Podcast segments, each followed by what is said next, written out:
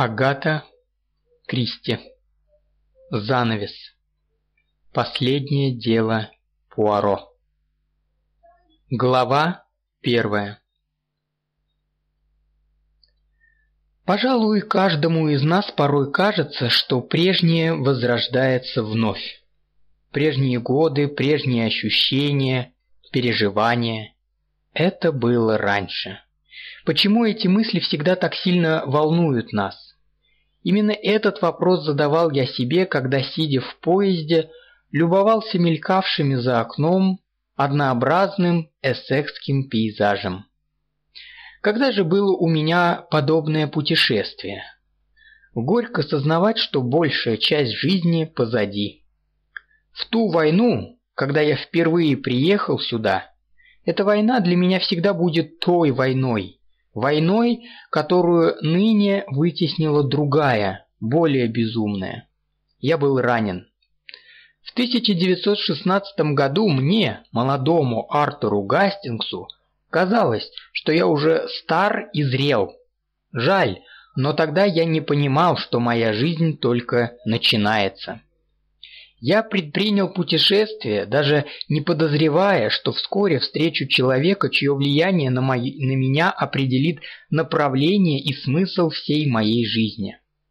Я собирался остановиться у своего старого друга, Джона Кевиндиша, чья мать, недавно вновь вышедшая замуж, владела загородным имением под названием Стайлз. Я думал только о приятном возобновлении старых знакомств. Откуда я мог знать, что вскоре окажусь в темных лабиринтах таинственного убийства? Именно в Стайлзе я вновь встретился с этим странным маленьким человеком, Эркюлем Пуаро, с которым я познакомился в Бельгии. Как хорошо я помню свое удивление, когда увидел на сельской улице прихрамывающую фигуру с большими усами. Эркюль Пуаро, с тех самых далеких дней он стал моим ближайшим другом, он повлиял на всю мою жизнь. В обществе Пуаро в погоне за очередным убийцем я встретил свою жену, самого преданного, самого нежного спутника жизни, который только может быть у мужчины. Ныне она покоится в аргентинской земле. Она умерла быстро, без длительных страданий, но оставила после себя очень одинокого и несчастного человека. Да, если бы я только мог повернуть жизнь вспять, прожить всю ее заново, если бы это был день, когда я впервые в 1916 году приехал в Стайлз. Какие перемены произошли с того времени? Как изменились знакомые лица? Стайлз был продан Кевиндишем. Джон Кевиндиш умер, а его жена Мэри, очаровательное загадочное создание, живет теперь в Девоншире. Лоуренс с женой и детьми обитает в Южной Африке. Перемены, повсюду перемены. Но, как ни странно, кое-что было по-прежнему. В Стайлзе мне предстояло вновь встретиться с Эркюлем Пуаро как я был поражен, получив письмо с адресом Styles, Essex. Я не видел своего старого друга почти год. Во время нашей последней встречи я был потрясен и опечален. Пуаро был уже очень старым человеком, больным артритом. В надежде поправить здоровье он ездил в Египет, но вернулся, как говорилось в письме, в еще более худшем состоянии, чем прежде. Тем не менее, он бодро написал. «Ну что, мой друг, вас наверняка заинтересовал адрес на конверте? Он навевает старые воспоминания, не так ли?» «Да, я здесь, в Стайлзе». Представьте себе, сейчас в этом доме сдаются комнаты. Делами ведает некий старый британский полковник, типичная развалина. На самом же деле всем заправляет, разумеется, его жена. Она прекрасный управляющий, но у нее острый язычок, и бедный полковник сильно страдает от этого. Если бы я был на его месте, я бы объявил ей войну. Я увидел объявление в газете, и любопытство заставило меня отправиться туда, где я когда-то получил свое первое пристанище в Англии. В моем возрасте каждый живет воспоминаниями. Затем, представьте себе, я встретил здесь баронетта, приятеля шефа вашей дочери. Эта фраза звучит почти как французское упражнение, не так ли? Мы с ним сразу же составили план. Он хочет убедить Фрэнклинов приехать сюда летом. Я в свою очередь уговариваю вас, и мы соберемся все вместе, единой семьей. Это будет прекрасно. Посему, мой дорогой друг Гастингс, как можно скорее приезжайте сюда. Я приказал приготовить для вас комнату с ванной. Добрый старый Стайлс, как вы понимаете сейчас, модернизирован и долго перерекался с миссис Латреп, пока не снял комнату довольно дешево. Фрэнклины и ваша очаровательная Джудит вот уже несколько дней находятся здесь. Все в порядке, никаких происшествий. До скорого свидания. Всегда ваш Эркюль Пуаро. Предложение было заманчивым, и я, не колеблясь, уступил желанию друга. У меня не было ни дома, ни друзей. Что же касается моих детей, то один мой сын служил в военно-морском флоте Великобритании. Другой женился и жил на ранчо в Аргентине. Дочь моя Грейс вышла замуж за военного и живет теперь в Индии.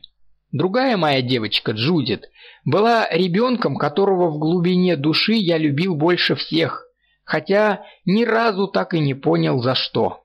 Странный, загадочный, скрытный ребенок, старающийся держать язык за зубами. Это иногда обижало меня и причиняло боль. Моя жена понимала ее лучше и уверяла, что такое поведение со стороны Джудит – это не проявление недоверия, а своеобразная попытка самоутвердиться. Но и ее, так же часто, как и меня, тревожило состояние нашей девочки. Чувства Джудит, говорила моя жена, слишком сильны, слишком напряжены, а природная сдержанность не дает ей возможности их выразить. У Джудит были странные периоды мрачного молчания и столь же странные приступы неистовой активности. В нашей семье она была самым умным ребенком, и мы с радостью восприняли ее желание учиться в университете. Год тому назад она получила диплом бакалавра и с тех пор выполняла обязанности ассистента у доктора, занимавшегося исследованием какой-то тропической болезни. Жена доктора постоянно хворала, поэтому на нее привыкли смотреть как на инвалида. Иногда у меня появлялись сомнения, не является ли привязанность Джудит к своей работе и своему шефу признаком ее влюбленности, но деловые взаимоотношения между ними успокаивали меня. Я был уверен, что Джудит мне предана, но вопреки своей природной сдержанности, она часто сердилась и раздражалась из-за моих, как она называла, сентиментальных и устаревших идей. Честно говоря, я немало тревожился за свою дочь. На этом месте мои размышления были прерваны, так как поезд подходил к станции Стайлз Сент-Мэри. Станция по существу не изменилась. Время прошло мимо нее. Она по-прежнему возвышалась среди полей. Однако, проезжая в такси по деревне, я ощутил воздействие времени. В Стайлз Сент-Мэри появились бензоколонки, кинотеатр, две новые гостиницы и ряд городских зданий. Вскоре мы подъехали к имению Стайлз. Здесь, казалось, все было по-старому. Парк такой же, как я его помнил, но его центральная аллея была в полном запустении. На ней появилась трава, которую не мог скрыть даже гравий. Мы завернули за угол и оказались перед домом. Подъезд к нему не был заасфальтирован. Так же, как и много лет тому назад, на одной из клумб склонилась женская фигура. Мое сердце отчаянно забилось. Затем женщина выпрямилась, подошла ко мне и я в душе посмеялся над собой. Неужели я мог принять ее за грубоватую Эвелин Ховард? Это была пожилая хрупкая дама с копной курчавых седых волос, розовыми щеками и холодными бледно-голубыми глазами, которые резко констатировали с простой сердечностью ее манер, явной маской, слишком неприятной для меня. «Капитан Гастингс, не так ли?» – требовательно спросила она. «У меня, к сожалению, руки в земле, и я не могу поздороваться. Мы рады видеть вас здесь. Мы так много слышали о вас. Разрешите представиться, меня зовут миссис Латрелл. Как-то раз, не раздумывая, мы с мужем купили этот дом и вот с тех пор пытаемся превратить его в доходное предприятие. Никогда не думала, что наступит день, когда я стану хозяйкой целого дома. Но должна предупредить вас, капитан Гастингс. Я очень деловая женщина и знаю, как делать деньги. Мы оба рассмеялись, как будто это была хорошая шутка. Но я почему-то сразу подумал, что сказанное ею, по всей видимости, истинная правда. За наигранными манерами очаровательной старой дамы я заметил решительность и твердость характера. Хотя миссис Латрелл нередко использовала простонародные словечки, в ней не было ни капли ирландской крови. Это было явным притворством. Я осведомился о своем друге. «Ах, бедный маленький месье Пуаро!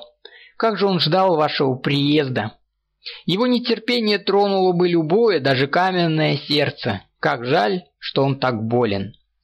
Когда мы вдвоем шли по направлению к дому, она сняла свои садовые перчатки. «А у вас хорошенькая дочка», — продолжала миссис Латрелл. «Какая восхитительная девушка! Я прямо от нее в восторге. Но я, как вы понимаете, старомодна, и мне порой непонятно, почему такая девушка, которой надо бы ходить на вечеринки и танцевать с молодыми людьми, целыми днями препарирует кроликов и смотрит в микроскоп. Я считаю, что этим должны заниматься старые девы. «Где Джудит?» – спросил я. «Где-нибудь поблизости?» «Ах, бедная девочка!» – воскликнула миссис Латрелл и скорчила рожицу. Она закрылась в мастерской в конце сада, которую снимает у меня доктор Фрэнклин. Чего у него там только нет. Морские свинки, мыши и кролики, бедные создания. Мне все это не слишком нравится, капитан Гастингс. А вот и мой муж. Из-за угла дома появился полковник Латрелл. Это был очень высокий, стройный старик с мертвенно-бледным лицом, кроткими голубыми глазами и привычкой нерешительно подергивать свои маленькие седые усики. Он был немного рассеян. «Джордж, вот и капитан Гастингс прибыл», полковник Латрелл протянул руку. «Вы приехали поездом в 5.40, да?» «Ну, а каким же еще?» – резко замети заметила миссис Латрелл. «Да и какое это имеет значение? Покажи ему номер, Джордж». А потом, возможно, капитан Гастингс, вы захотите сразу же повидать месье Пуаро или же вначале попьете чаю. Я заверил ее, что мне не хочется чаю, и пожелал как можно скорее увидеть своего друга. «Хорошо», — сказал полковник Латрелл, — «пойдемте. Я думаю, ваши вещи уже отнесли в комнату». «Да, Дейзи?» «Это уже по твоей части, Джордж», — визгливо ответила миссис Латрелл. Я была в саду. Не могу же я за всем уследить. Да-да, конечно, я я прослежу, дорогая. Вслед за ним я поднялся по ступенькам. В дверях мы столкнулись с седоволосым худощавым человеком, который, прихрамывая, куда-то спешил. В руках у него был полевой бинокль. Слегка заикаясь, он произнес «На планете появилось птичье гнездо. Когда мы вошли в холл, Латрell заметил. Это Стивен Нортон, прекрасный человек, но помешался на птицах. В холле у стола стоял очень высокий мужчина. Видно было, что он только что закончил разговор по телефону. Взглянув на нас, он сказал: я бы судил, четвертовал или повесил всех подрядчиков и строителей. Никогда ничего не могут сделать толком, проклятие. Его гнев был так комичен, так смешон, что мы оба рассмеялись. Мне сразу же понравился этот человек. Он был очень красив, хотя и старше 50 лет, с сильно загоревшим лицом. Казалось, он всю свою жизнь прожил на открытом воздухе. Он принадлежал к тому типу мужчин-англичан старой школы, прямому, обаятельному, обожающему жить вне дома, типу мужчин, умеющих и любящих командовать. Если я был удивлен, когда полковник Латрелл представил его как сэра Уильяма Бойнда Каррингтона, он был, насколько мне известно, губернатором одной из провинций в Индии и пользовался там большой популярностью. Он был первоклассным стрелком и признанным охотником на крупных зверей. Он относился к тому типу людей, с горечью отметил я для себя, которых становилось все меньше и меньше в наше упадочное время. Как приятно встретиться со знаменитым Гастингсом, сказал он и рассмеялся. Ваш старый бельгийский друг так много рассказывал о вас. И притом у нас здесь еще ваша дочь, прекрасная девушка. Но не думаю, что Джудит много говорит обо мне, заметил я, улыбаясь. Да-да, она слишком современна. В наше время девушки, насколько я знаю, не любят советоваться со своими родителями. Да, родители фактически в опале. «О да», – засмеялся он. «Что же касается меня, я этого не понимаю. У меня, к сожалению, нет детей. Ваша Джудит – прелестная девушка, но чересчур высокомерная. Мне кажется, это довольно тревожным явлением». Он вновь взял телефонную трубку. «Надеюсь, Латрелл, вы не будете возражать, если я пошлю ваш коммутатор к черту. Я человек нетерпеливый». Это будет им на пользу, ответил Латрелл. Он направился вверх по лестнице, я следом за ним.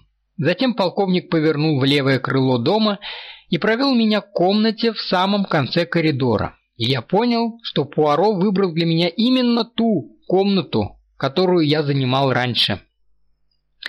Перемены произошли и здесь.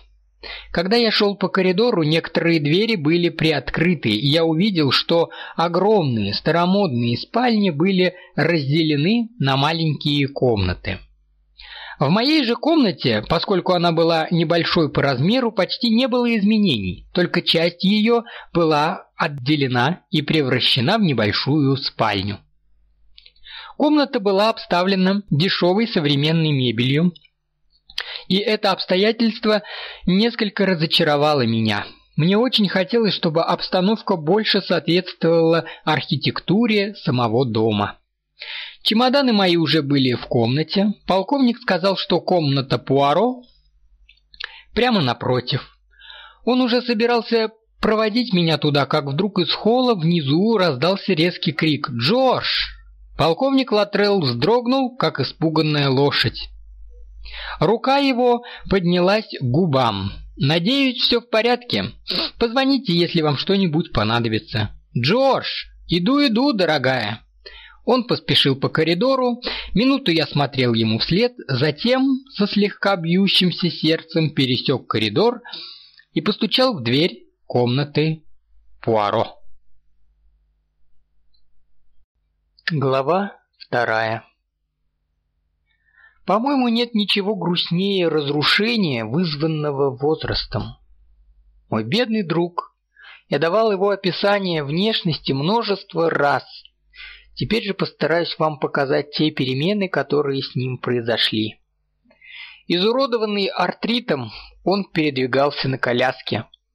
От прежней его полноты практически ничего не осталось. Он стал маленьким худым человеком. Лицо его осунулось и сморщилось. Правда, усы и волосы были еще черными, как смоль, но, откровенно говоря, чувствовалось, что это только камуфляж. Вскоре стало ясно, что волосы крашеные и что Пуаро носит парик. Только глаза его по-прежнему излучали ум. Сейчас они сверкали и блестели от слез, без сомнения, от чувств, обуревавших его. «А, мой друг Гастингс, мой друг Гастингс!» Я наклонил голову. Он нежно, по привычке, обнял меня. «Мой друг Гастингс!» Пуаро откинулся назад и оглядел меня, склонив голову немного на бок. «Да, все такой же. Та же прямая спина, те же широкие плечи и седые волосы. Очень заметный. Знаете, друг, вы неплохо выглядите. Женщины, они вас еще интересуют, а? Ну что вы, Пуаро, на самом деле, запротестовал я, должен вам успокойтесь, дружище. Это только проверка, проверка. Когда приходят молодые девушки и нежно разговаривают с вами, очень нежно, тогда конец. Бедный старичок, говорят они, мы должны к нему хорошо относиться. Наверное, ужасно быть в таком возрасте. Но вы, Гастингс, вы все еще молоды.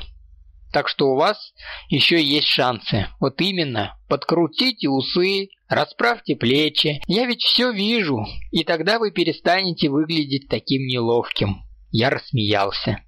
Вы просто невыносимы, Пуаро. Ну, а сами-то вы как? Я усмехнулся Пуаро. Я развалина, рухлядь, не могу ходить. Весь изуродован, скрючен. К счастью, я еще могу сам принимать пищу. Но во всем остальном ко мне следует относиться как к ребенку. Укладывать в постель, мыть, одевать. В конце концов, это не так интересно. Хотя моя оболочка разрушается. Сердцевина, к счастью, еще жива. Безусловно, лучшее сердце в мире. Сердце? Возможно, но я не это имею в виду. Мозг, мой дорогой. Мозг мой еще работает потрясающе. Я, по крайней мере, понял только одно. Скромность Пуаро нисколько не пострадала. «И вам нравится здесь?» – спросил я. «Как сказать?» Пуаро пожал плечами. «Конечно, это, как вы понимаете, не номер в Рице. Комната, которую я первоначально занимал, была и маленькой, и недостаточно обставленной. Я перебрался сюда почти за ту же стоимость. Затем кухня. Английская, причем самого худшего типа. Брюссельская капуста необычайно жесткая и нарезанная огромными кусками, как раз такими, как любят англичане. Вареная картошка либо жесткая, либо разваливается на кусочки. А овощи совершенно переваренные. Полное отсутствие соли и перца в любом блюде. Пуаро выразительно замолчал. «Ужасно», — заметил я. «Но я не жалуюсь», — продолжал Пуаро. «Это последствия так называемой модернизации. Повсюду ванны, краны. А что толку от этого? Почти весь день, мой дорогой друг, едва теплая вода. А полотенца, такие тонкие, такие прозрачные. Да, нам есть что вспомнить в прошлом, вставил я задумчиво, и мне вдруг представились облака пара от единственного крана с горячей водой в единственной ванной комнате, бывшей тогда в Стайлзе, где огромная ванна с боковыми стенками из красного дерева гордо возвышалась прямо в центре помещения. Я вспомнил также огромные банные полотенца и многочисленные сияющие кувшины с кипятком, которые стояли в старомодных тазах в каждой комнате. «Не стоит огорчаться», — вновь сказал Пуаро. «Я готов страдать, но ради добра». Неожиданная мысль пришла мне в голову. «Послушайте, Пуаро, может, у вас не хватает средств? Я знаю, война сильно ударила по капиталовложениям. Нет-нет, мой друг, быстро успокоил меня Пуаро. У меня все в порядке. Пожалуй, я даже богат. И сюда меня привели не денежные обстоятельства. Что же, тогда прекрасно, сказал я и продолжал. Кажется, я понимаю вас. С возрастом каждый из нас стремится все чаще возвращаться к былым дням, пытаясь возродить прошлое. Мне как-то неуютно в Стайлзе. Все навевает воспоминания, прежние ощущения и чувства, которые, как мне казалось, уже совершенно забыты.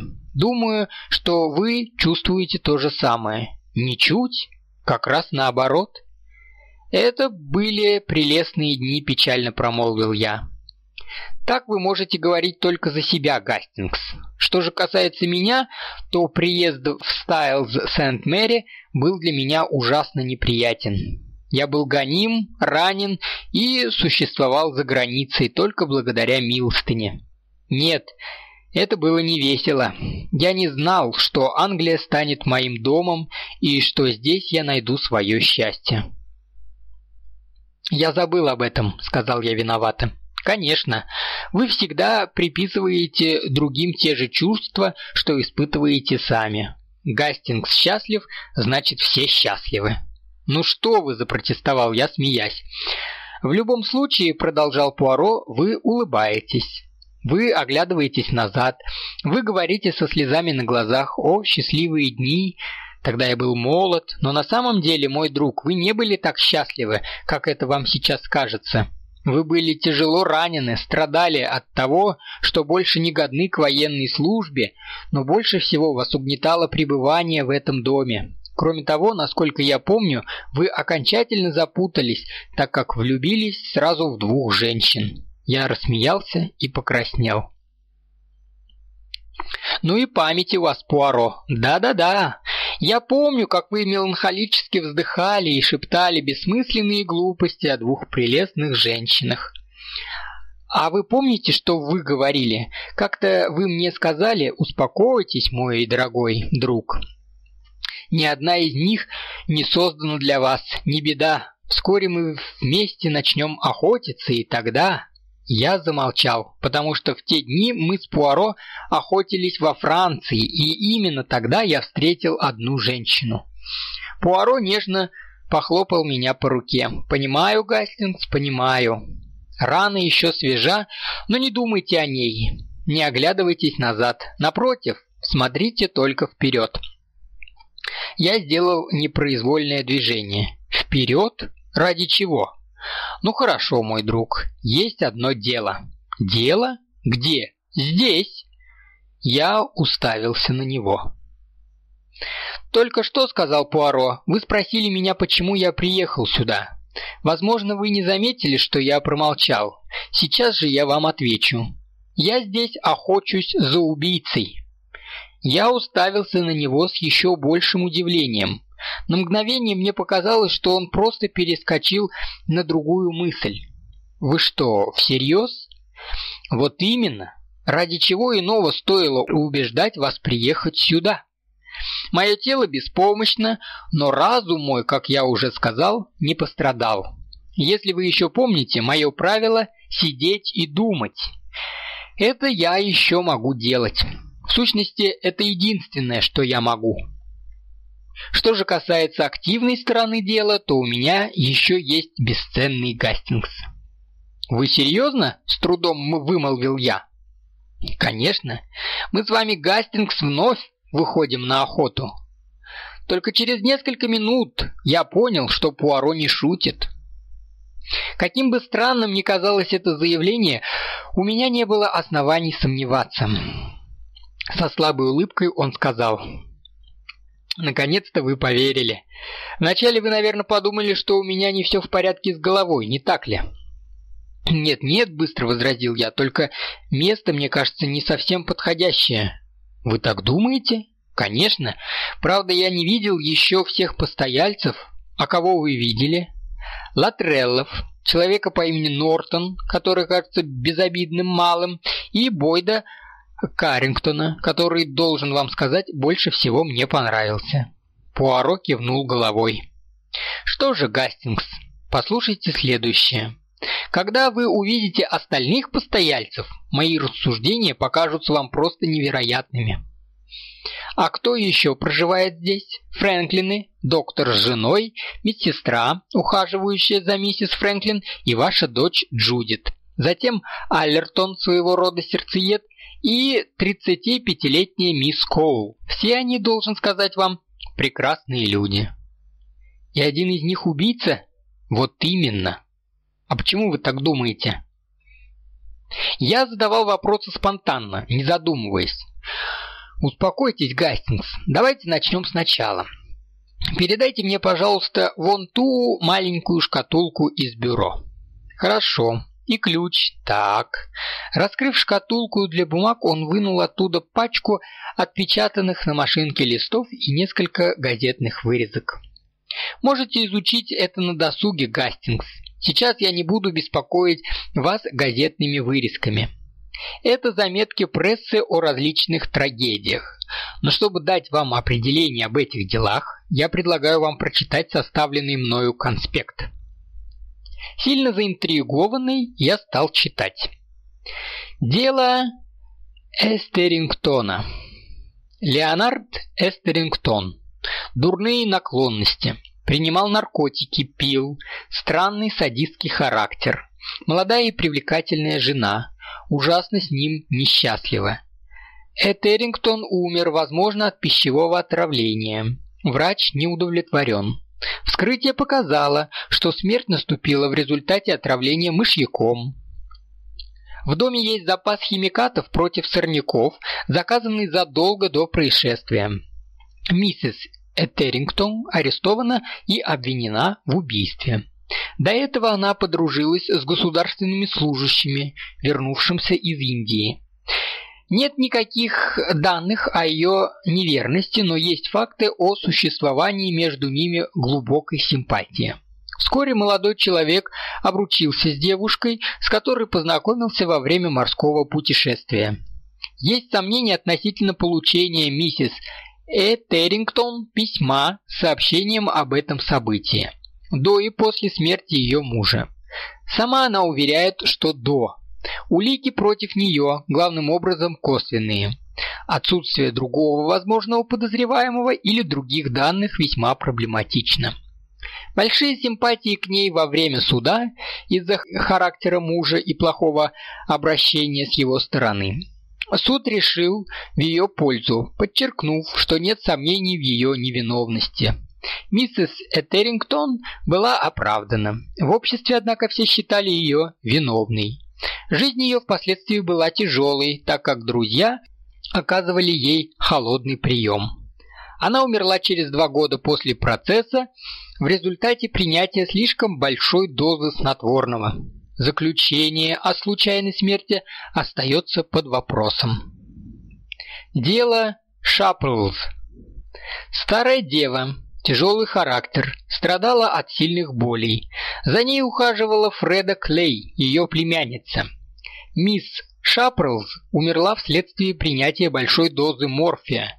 Фреда Клей совершила ошибку, заявив, что страдания ее тетушки были так сильны, что она не могла больше на них смотреть, и дала ей увеличенную дозу морфия, чтобы облегчить боль.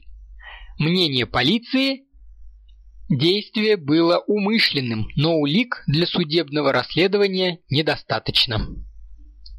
Дело Рикса. Эдвард Рикс, сельскохозяйственный рабочий, подозревал жену в прелюбодеянии с их постояльцем Беном Крейгом.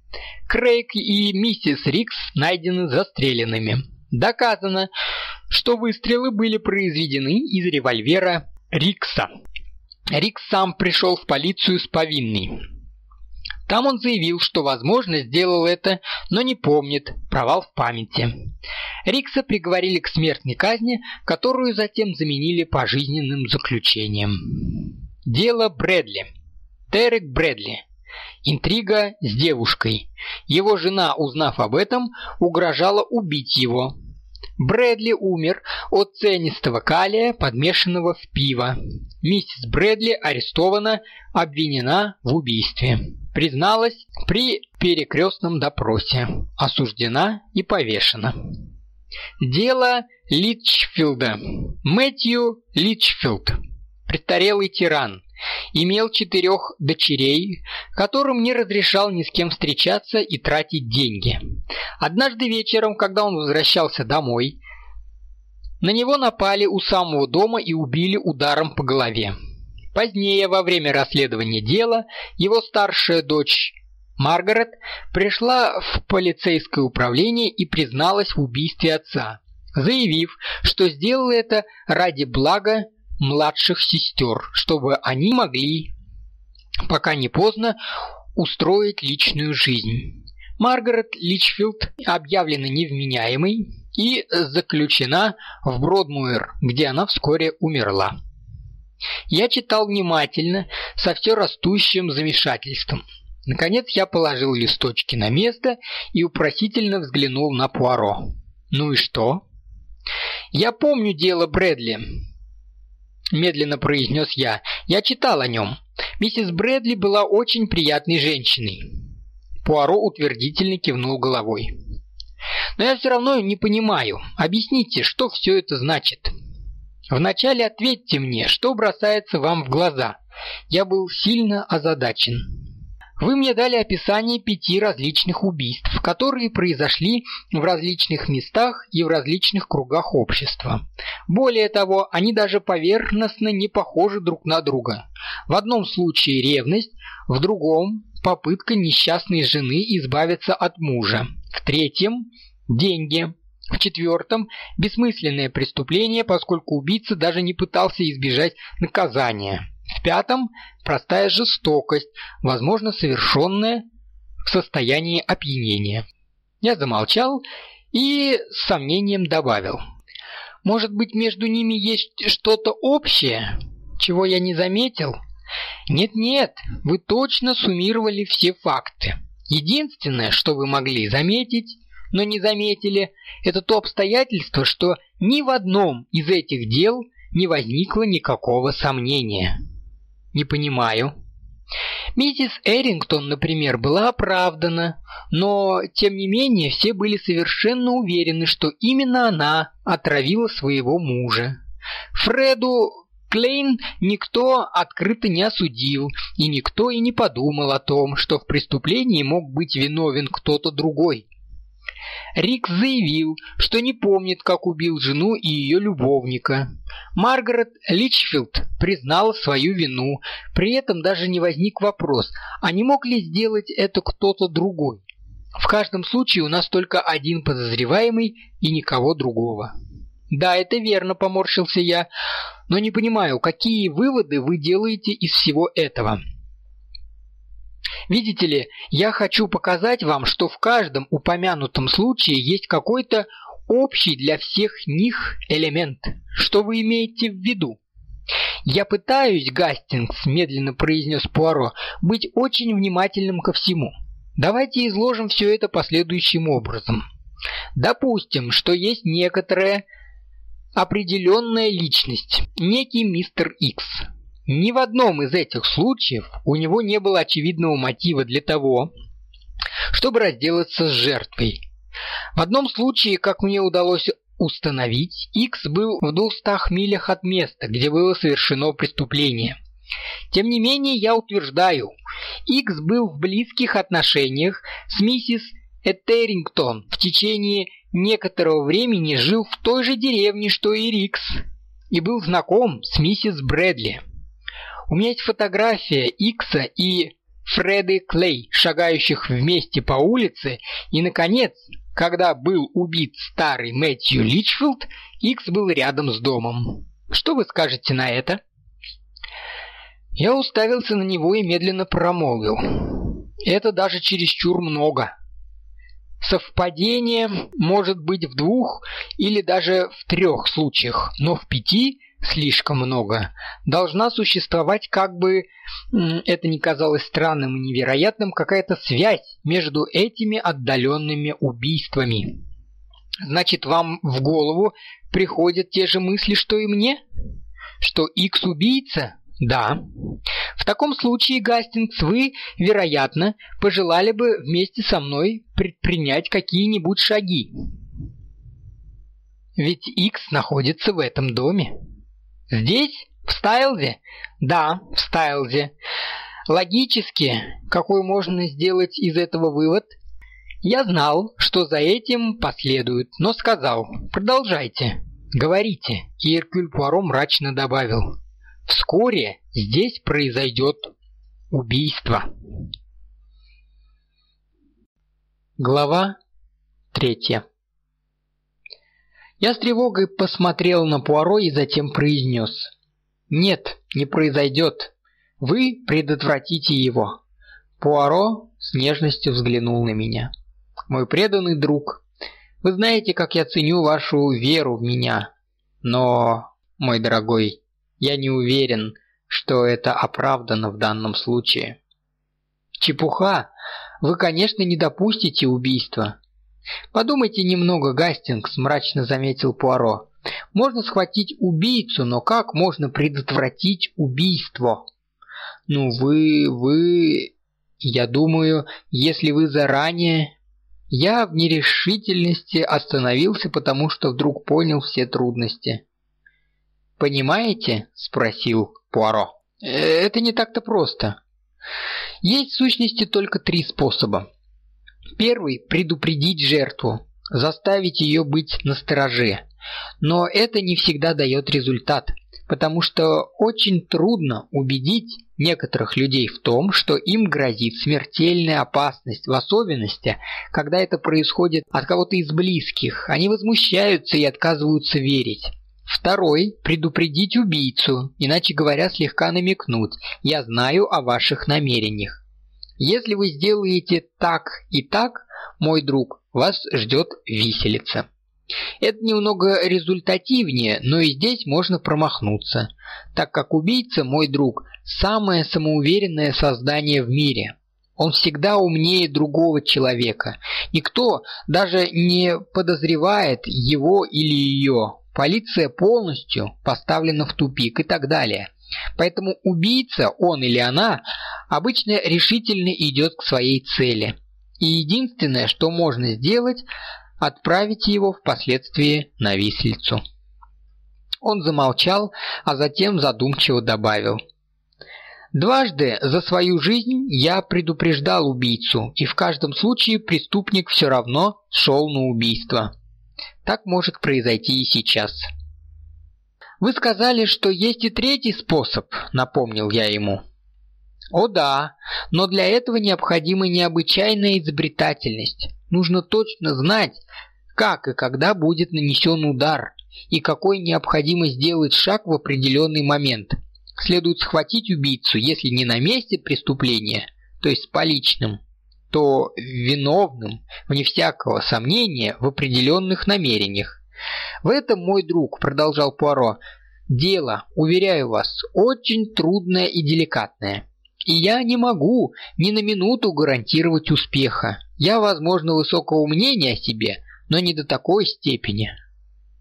Каким же методом вы думаете здесь воспользоваться? Возможно, всеми тремя. Первый – самый трудный. Почему? Мне показалось наоборот. Да, если знаешь предполагаемую жертву. Но неужели вы не понимаете, Гастингс, что мне неизвестно, кто жертва? «Что?» – воскликнул я, даже не подумав. Но затем трудности положения стали сами собой раскрываться передо мной. Должно быть, между серией этих преступлений была какая-то связующая нить, но какая, нам не было известно. Отсутствовал сам мотив преступления, а не зная его, нельзя было сказать, кто находится под угрозой. Пуаро кивнул головой, так как, вероятно, по моему лицу увидел, что я понял всю сложность ситуации. Как видите, это не так-то просто. Да, сказал я, вижу. Вы так и не смогли найти связи между этими случаями? Нет. Пуаро отрицательно покачал головой. Я вновь задумался. Обычно при расследовании преступлений мы имели дело с более примитивными мотивами, но здесь было нечто более сложное. «Послушайте», — спросил я, — «может быть причины деньги, как это было, например, в деле Эвелин Кирслис?» «Нет, можете быть в этом совершенно уверены, мой дорогой Гастингс. Именно об этом я подумал прежде всего». Да, действительно, Пуаро всегда был щепетилен относительно денег. Я вновь погрузился в размышления. Может быть, чья-нибудь месть? Это больше соответствовало фактам, но даже в этом случае, казалось, отсутствовала какая-либо связь. Я вспомнил рассказ, в котором описывалась целая серия якобы бессмысленных убийств. А смысл заключался в том, что жертвами были присяжные заседатели. Убийства же совершались человеком, которого они раньше осудили. Мне пришло в голову, что нечто подобное может быть и в данном случае. Стыдно сейчас признаться, но я утаил эту мысль от Пуаро. Уж очень мне хотелось прийти к своему другу с фактами, подтверждающими ее. Вместо этого я спросил его, «Ну а теперь скажите мне, Пуаро, кто он, этот Икс?» Несмотря на мои настойчивые требования, Пуаро решительно отказался назвать его имя. «Нет, мой друг, этого я не сделаю. Ерунда, почему бы и нет?» Глаза Пуаро заблестели. «Потому, мой дорогой друг, что вы все тот же прежний Гастингс. У вас, как и раньше, все написано на лице. Видите ли, мне не хочется, чтобы вы с открытым ртом уставились на Икса, а на лице вашем было бы написано «Вот я смотрю на убийцу». Можете быть уверены, в случае необходимости я смогу притвориться. Притвориться еще хуже. Нет-нет, мой дорогой друг, и вы, и я, мы оба должны быть в тени. Когда же придет время нанести удар, мы это сделаем. Ну и упрямый же вы, заметил я. У меня огромное желание я не закончил, так как раздался стук в дверь. Пуаро крикнул «Войдите!». Вошла моя дочь Джудит. Мне бы очень хотелось в нескольких словах описать Джудит, но я всегда был слаб по части описания внешности. Джудит – высокая девушка с гордо поднятой головой, прямыми темными бровями и прекрасными, несколько строгими чертами лица. Это задумчивая, слегка насмешливая натура, над которой, по-моему, всегда висела некая тень трагедии. Джудит не подошла ко мне и не поцеловала меня. Это не в ее духе. Она только улыбнулась и произнесла «Привет, отец». Улыбка ее была робкой и несколько смущенной, но несмотря на ее сдержанность, я понял, что она рада видеть меня. «Ну вот, я и приехал», — сказал я, чувствую себя необычайно глупо. Это часто бывало со мной в беседах с представителями младшего поколения. «И правильно сделал, дорогой», — заметила Джудит. «Я ему уже рассказал о здешней кухне», — вставил Пуаро. «А разве она плоха?» — спросила Джудит. «Не спрашивайте, дочка. Или вы ни о чем не думаете, кроме э, пробирок и микроскопов? У вас на среднем пальце голубое метиловое пятно. Плохо будет вашему мужу, если вы не будете беспокоиться о его желудке. У меня пока еще нет мужа. Конечно, но будет. И для чего создал вас Бог? Думаю, для многих дел, ответила Джудит. Ну, во-первых, для замужества. «Хорошо», – смеясь сказала Джудит. «Вы найдете мне хорошего мужа, а я буду очень внимательно следить за его питанием». «Она еще смеется надо мной», – пробурчал Пуаро. «Ну ничего, когда-нибудь она поймет, как мудры старики». Снова раздался стук в дверь. Вошел доктор Фрэнклин. Это был высокий, несколько угловатый молодой человек лет 35 с решительными чертами лица рыжеватыми волосами и ярко-голубыми глазами. Это был самый нескладный мужчина, которого мне когда-либо приходилось видеть. Он все делал с каким-то отсутствующим выражением лица. Он задел экран у стула Пуаро и, полуобернувшись в сторону экрана, автоматически прошептал «Прошу прощения». Мне очень хотелось рассмеяться, но Джудит была по-прежнему серьезной. Мне кажется, она привыкла к подобным вещам. «Мой отец», — сказала она, — «помните, я вам о нем говорила?» Доктор Фрэнклин вздрогнул. Сильно смутился, прищурился и уставился на меня, затем протянул руку и застенчиво произнес. «Конечно, конечно. Как поживаете? Я слышал о вашем приезде». Фрэнклин повернулся к Джудит. Будем делать перерыв. Если нет, можно пойти поработать немного после обеда. Если мы еще сделаем несколько таких срезов... «Нет-нет», — ответила Джудит, — «я хочу поговорить с отцом». «Да-да, конечно». Он вдруг неожиданно улыбнулся какой-то извиняющейся мальчишеской улыбкой. Жаль, я так увлекся этим делом.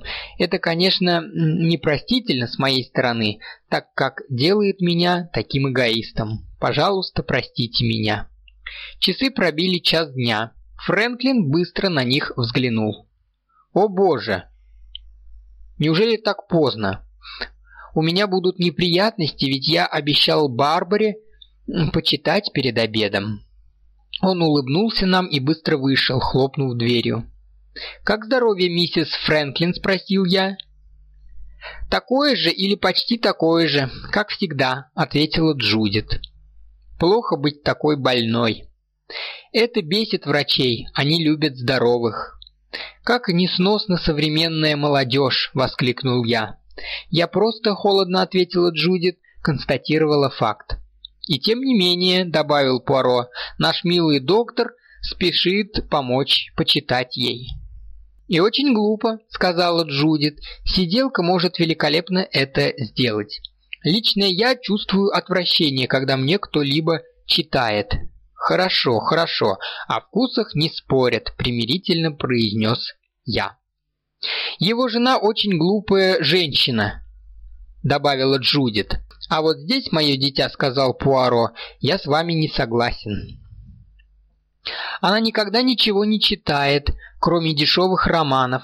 Ее не интересует работа доктора. Она не может следить за своей мыслью и рассказывает о своем здоровье всем, кто бы ее не слушал. И все-таки я утверждаю, вставил Пуаро, что она умело использует свое серое вещество ради дел, о которых вы, моя милая крошка, не имеете ни малейшего представления. «Она очень женственная», — заметила Джудит. «Она всегда говорит воркующим и мурлыкающим голоском. Я думаю, Эркюль Пуаро, вам нравятся женщины подобного типа». «Напротив», — сказал я, — «он любит огромных, пышных, громогласных женщин». «Вот вы как, Гастингс, вы даете меня другим». Ваш отец, Джудит, всегда был неравнодушен к женщинам с каштановыми волосами. Это неоднократно приводило его к неприятностям. «Какие вы смешные!» – со снисходительной улыбкой заметила Джудит. Она повернулась и вышла из комнаты. Я встал. «Я должен разложить все свои вещи и принять до обеда ванну». Пуаро э, позвонил в маленький колокольчик, и минуту-две спустя в комнату вошел слуга. К моему удивлению, это был незнакомый мне человек. «Как? А где Джордж?» Джордж служил у Пуаро в течение многих лет. Джордж возвратился к своей семье. У него болен отец. Надеюсь, когда-нибудь он ко мне вернется. А пока он улыбнулся своему слуге. За мной присматривает Кертис. Кертис почтительно улыбнулся. Это был крупный человек с довольно глупым выражением лица. По дороге к двери я заметил, что Пуаро тщательно закрыл шкатулку с бумагами. Ум мой был в смятении. Я пересек коридор и подошел к своей комнате. Глава четвертая В тот вечер, идя на обед, я неожиданно почувствовал, что вся моя жизнь вдруг стала какой-то нереальной. Одеваясь, я несколько раз спрашивал себя, не мог же Пуаро придумать все это. В конце концов, мой друг был уже старым человеком со слабым здоровьем. Только он сам мог заявлять, что голова у него, как и прежде, в порядке. Но было ли так на самом деле? Всю жизнь он занимался расследованием преступлений. Нет ничего странного в том, если в конце концов он видит преступление там, где его нет. Вынужденное Бездействие, должно быть, сильно мучило его. А что, если он просто сам выдумал нового преступника? Если подумать, у него вполне может быть умеренный невроз. Он подобрал ряд общеизвестных случаев, и увидел в них то, чего на самом деле не было – скрытую таинственную фигуру безумного убийцу. По всей вероятности, именно миссис Этерингтон убила своего мужа. Именно рабочий застрелил свою жену. Именно девушка дала своей старой тетке слишком большую дозу морфия.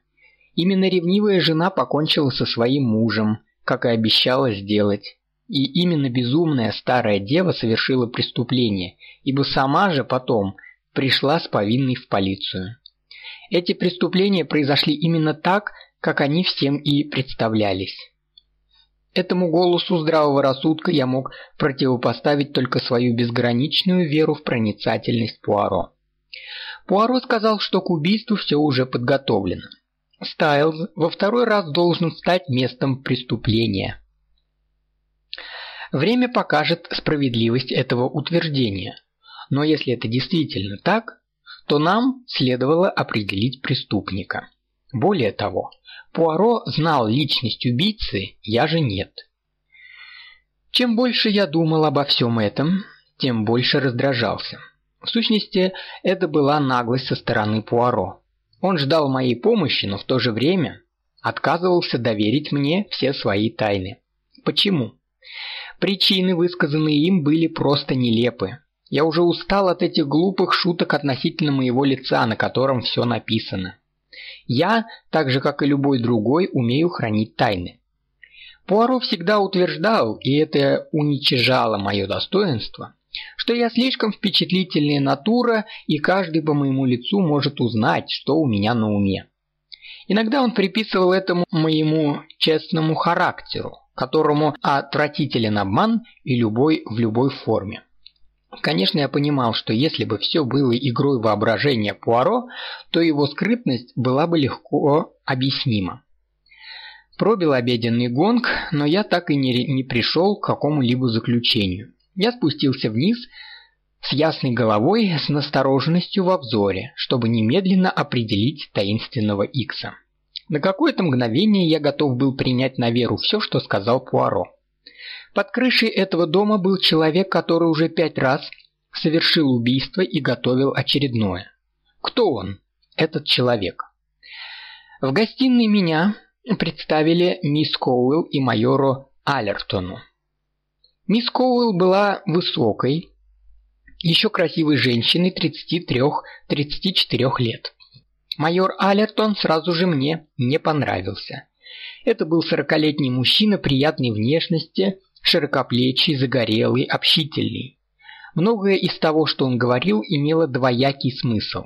Под глазами у него были мешки, свидетельствующие о распутном образе жизни. Я подозревал его в мошенничестве, в пристрастии к азартным играм, пьянстве, но главным образом в соблазнении женщин. Старому полковнику Латреллу, заметил я, он тоже не нравился. Бойд Карингтон относился к нему довольно холодно. Зато среди женщин нашего общества Алертон пользовался успехом. Миссис Латрелл весело с ним щебетала, в то время как он лениво льстил ей с едва прикрытой дерзостью. Мне было также неприятно видеть, что Джудит, кажется, тоже нравилось его общество, и она изо всех сил пыталась привлечь его внимание. Мне всегда было непонятно, почему худшие из мужчин вызывают интерес у лучших из женщин. Я инстинктивно чувствовал, что Алертон дрянь. И девять десятых мужчин наверняка согласились бы со мной, в то время как девять и, возможно, все десять женщин сразу же встали бы за него горой. Сидя за столом, я внимательно рассмотрел всех присутствующих и мысленно подвел итоги. Если Пуаро прав и действительно сохранил ясность ума, тогда один из них опасный убийца и, возможно, безумец. Хотя Пуаро не говорил об этом, но я был уверен, что Икс мужчина. Кто из присутствующих мужчин мог им быть? По всей вероятности, не старый полковник Латрелл, нерешительный и слабый. Нортон, с которым я столкнулся, когда тот выбегал из дома с биноклем? Вряд ли.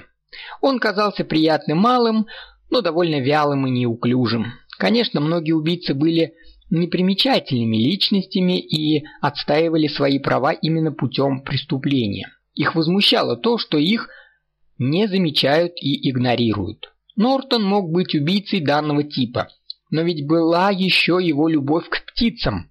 А я всегда полагал, что любовь к природе нравственно здоровая черта в человеке. Бойд Каррингтон. Исключено. Человек с известным на весь мир именем, прекрасный спортсмен, государственный служащий, всеобщий любимец. Фрэнклина я тоже опустил, потому что знал, как Джудит уважала его и восхищалась им. Майор Аллертон. Я окинул его оценивающим взглядом. Самый неприятный человек, которого я когда-либо видел. Он относился к тому типу мужчин, которые готовы содрать кожу с родной матери. И все это прикрыто внешним лоском изысканных манер. Сейчас он рассказывал о крушении своих планов. Всех развлекали его унылые благодарности за шутки в свой адрес. Если Алертон X, решил я, тогда его преступления совершались ради получения доходов любым способом. Правда, Пуаро не сказал, что X мужчина, поэтому, как вариант, я подумал и о мисс Коуэлл. Ее движения были неспокойными и резкими, характерные признаки нервозности. В целом же она выглядела нормально. Мисс Коуэлл, мисс Латрелл и Джудит были единственными женщинами за обеденным столом. Миссис Фрэнклин обедала в своей комнате наверху, а ее сиделка обедала позже. После обеда, стоя у окна гостиной и глядя в сад, я мысленно вернулся к тому времени, когда увидел Кинсию Мёрдок, молодую девушку с каштановыми волосами, бегущую по лужайке.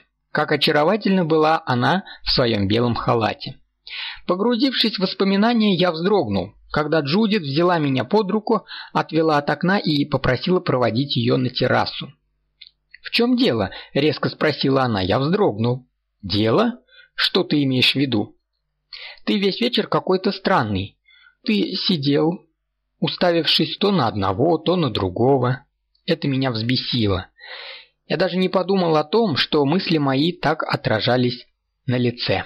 Я просто вспоминал прошлое, видел призраки, возможно. О да, ты, кажется, был здесь в молодости. Тогда еще убили одну старуху. Ее отравили стрихнином. Как она выглядела? В ее обществе было приятно или нет? Я задумался над этим вопросом. Она была очень доброй женщиной, произнес я медленно, щедрой, много денег тратила на благотворительность. О, этот тип щедрости. Голос Джудит звучал презрительно. Люди здесь были счастливы? задала она затем странный вопрос. Нет, они не были счастливы. Это я, по крайней мере, знал, поэтому и ответил «нет». Почему нет? Потому что они чувствовали себя узниками, Понимаешь ли, у миссис Инглторп были все деньги, и она только выдавала их. У ее пасынков не было личной жизни. Джудит глубоко вздохнула. Я почувствовал, как сжалась ее рука. Это нехорошо, безнравственно, злоупотребление властью. Это следует запретить. Старики и больные не должны иметь власти, чтобы держать в руках жизни молодых и сильных. Их нужно связать и отстранить от власти. Это просто необходимо, хотя бы из чувства эгоизма. Старики, сухо заметил я, не обладают монополиями такого качества. Я знаю, отец, ты думаешь, что молодежь эгоистны. Возможно, это так, но это честный эгоизм. По крайней мере, мы хотим делать только то, что хотим. Мы не хотим, чтобы кто-то еще делал то же самое, что и мы. Мы не хотим быть рабами других. Нет, вы просто растаптываете этих людей, если они случайно оказываются у вас на пути. Джудит сжимала мою руку. Не будь так зол. В общем-то, я тебя не обвиняю. Ты никогда не диктовал нам свои условия, и мы благодарны тебе за это. Боюсь, честно признался я, я бы поступал иначе, если бы не ваша мать. Это она требовала предоставить вам полную свободу действий, свободу совершать свои собственные ошибки. Джудит еще раз сжала мою руку. «Знаю. А тебе бы хотелось суетиться и кудахтать, как на сетке. Я этого не терплю, ненавижу суету.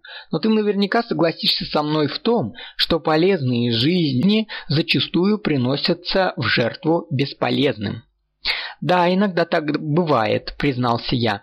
«Но нет нужды в таких крутых мерах. Просто кому-то нужно уйти. Вот и все». «Да? Так ли это? Так ли это?» Она произнесла эти слова с такой силой, что я взглянул на нее с некоторым удивлением. Было слишком темно, и лица ее не было видно. Джудит продолжала тихим, встревоженным голосом. «Здесь так много различных соображений, чувство ответственности, нежелание причинить боль другому человеку, а некоторые люди так беспринципно, они думают только о том, как бы сыграть на этих чувствах. Некоторые люди просто кровопийцы. «Милая Джудит!» – воскликнул я, ошарашенный яростью в ее голосе. Она, видимо, поняла, что была чересчур взволнована, так как рассмеялась и выдернула свою руку из моей. Я, наверное, слишком погорячилась, но я не могу иначе, когда думаю об этом. Видишь ли, мне как-то рассказали об одном деле. Когда находится человек достаточно сильный и смелый, чтобы разорвать этот узел и освободить любимых людей, ее называют сумасшедшей. Она сумасшедшая. Почему? Ведь она сделала самое умное, что только можно было сделать, и самое смелое. Ледяные мурашки пробежали у меня по спине. Где? Когда?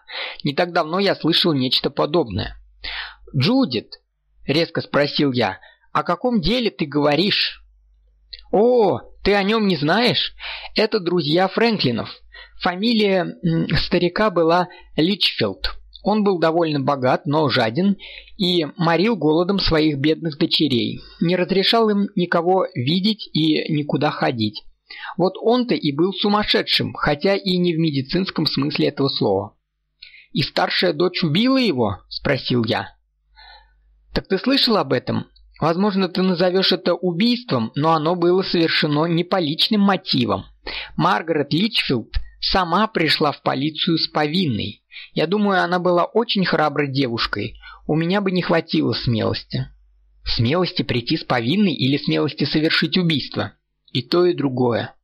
Рад это слышать, сурово заметил я. Но мне не нравится, что в ряде случаев ты оправдываешь убийство. После некоторого молчания я добавил. А что думает доктор Фрэнклин? Он считает, что тот получил по заслугам, сказала Джудит. Знаешь, папа, некоторые люди так и напрашиваются на то, чтобы их убили. Мне не нравятся твои рассуждения, Джудит. Кто подбрасывает тебе такие идеи? Никто. Что же тогда позволь мне сказать, что это вредоносные идеи? Понимаю. Оставим это. Она задумалась.